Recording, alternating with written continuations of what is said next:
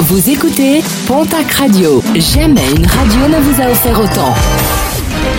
L'information locale à 9h, c'est sur Pontac Radio.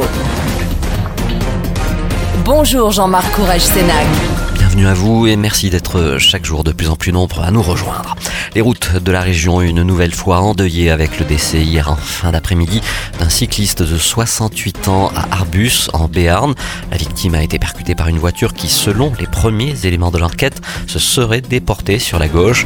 Un autre accident impliquant un cycliste avait déjà été déploré quelques heures plus tôt dans le département.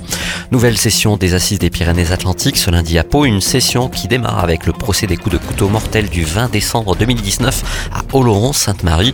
Une rixe qui avait opposé plusieurs marginaux sur le parking d'un supermarché. Deux d'entre eux avaient trouvé la mort. Cinq personnes doivent comparaître. Procès est prévu pour durer deux semaines. La gendarmerie vient de relancer un appel à témoins suite à la disparition le 15 novembre dernier d'un ado de 16 ans. Hébergé en foyer d'accueil dans le Gers, sa disparition a été signalée alors qu'il se trouvait à la gare routière de Mont-de-Marsan pour rejoindre son lycée à Biarritz. Une action de soutien, ce sera ce mercredi devant le lycée Marie Curie de Tarbes. Deux élèves ont été dernièrement sanctionnés par le proviseur après une action revendicative menée le 10 novembre dernier devant l'établissement. Un blocage avec distribution de tracts, une sanction qui a également ému Fabien Roussel, le secrétaire national du PCF. 250 à Tarbes, près d'un millier à Pau, les motards étaient en colère ce samedi dans la région et partout en France. L'occasion une nouvelle fois de protester contre la mise en place du contrôle technique des deux roues, un contrôle inutile selon les manifestants qui rappellent que si 0,3 à 0,5% des accidents sont dus à des problèmes mécaniques, l'état des routes intervient lui dans 3% des cas.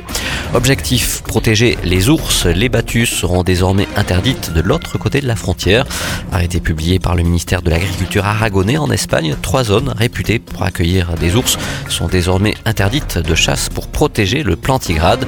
Une décision qui provoque la colère des chasseurs qui craignent de voir reculer leur territoire de chasse.